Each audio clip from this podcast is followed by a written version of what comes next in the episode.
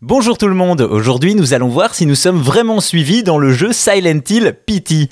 Vous connaissez certainement Silent Hill, une licence de jeu d'horreur et de survie adorée par les fans du genre, une série de jeux à succès qui commence en 1999 sur PlayStation, édité par Konami qui souhaitait un jeu à destination du public américain.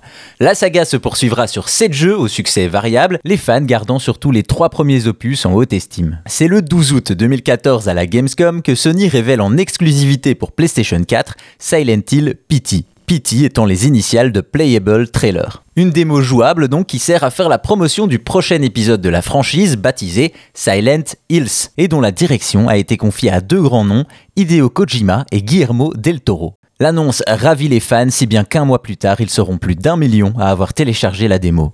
Si la plupart des jeux Silent Hill sont en vue à la troisième personne, PT lui sera en vue FPS, rajoutant de l'immersion et de l'angoisse au titre. Le joueur y contrôle un personnage, anonyme et sans défense, qui doit retrouver son chemin au fur et à mesure des énigmes d'un même couloir. Le tout dans l'ambiance angoissante d'une maison hantée. Malheureusement, malgré le succès de cette démo, le projet Silent Hills sera officiellement annulé le 26 avril 2015. Cependant, malgré les années et l'abandon du projet, on continue à découvrir des choses sur ce titre. En effet, tout au long de Silent Hill PT, le joueur a sans cesse la sensation d'être suivi, surveillé, traqué même, sans pour autant en avoir la certitude, laissant en permanence au joueur cette sensation de paranoïa. Une sensation renforcée par la vue subjective du titre de Hideo Kojima et qui oblige donc le joueur à regarder constamment derrière lui, ce qui est plutôt effrayant. Cette contrainte technique n'a pourtant pas arrêté les joueurs et encore moins les hackers, dont un certain Lance McDonald qui va faire une découverte surprenante.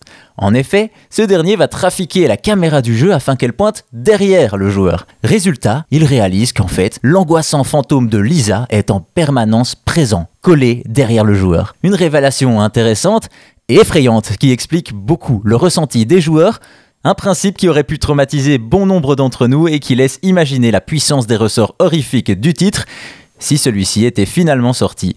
Vous savez maintenant que vous n'étiez pas parano pour rien dans ce Silent Hill PT, et en attendant un éventuel futur opus de la série, restez sur vos gardes.